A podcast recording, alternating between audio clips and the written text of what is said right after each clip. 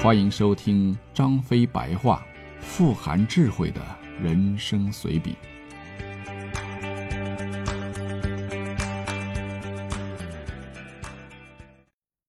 第二回，女人。我张飞真的是最不懂女人喽！我对女人实在没什么可写的，我先把它写掉啊。我们从大哥和二哥的女人开始。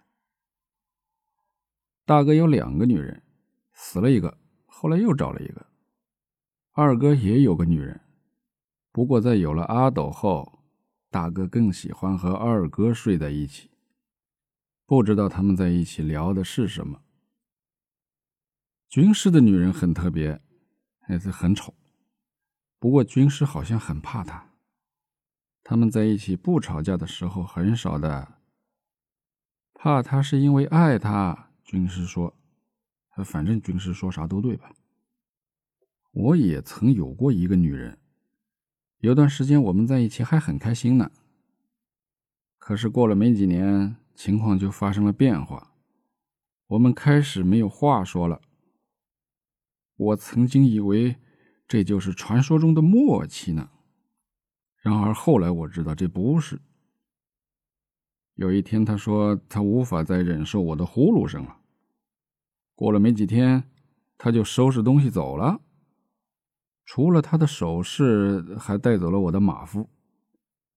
嘿，其实有句话我也没有告诉过你呢。我一直觉得呀，他的脚有点大。后来他们又给我找了个女人，但过了两天就被我休了。举个例子，就好像我喜欢吃煎饼卷大葱。我今天吃的是煎饼卷大葱，明天吃的是煎饼卷大葱，第三天我说我吃腻了，于是你给我上了份大葱卷煎饼。外表嘛看起来是有区别的呀，但吃起来的感觉却是一样的。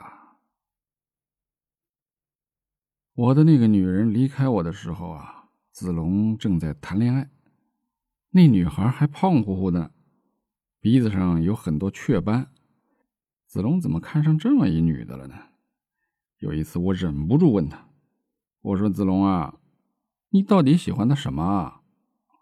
子龙这家伙还偷偷的告诉我：“哎呀，你有没有发现呢？她的胸部很大。”我想了想，说是挺大呀。那就够了呀。子龙眯成缝的眼睛里还闪着光，你说这什么意思？那天晚上我又喝多喽，轻飘飘的感觉，我觉得真的很舒服。我知道，大哥和二哥在隔壁的房间又睡一块了。我看到子龙和那个女孩的影子映在窗棱上，我又听到军师夫人尖锐的喊叫声。突然间，我明白了两件事：鸡蛋永远不知道狗的乐趣。袜子破没破，也只有自己的脚知道。哎。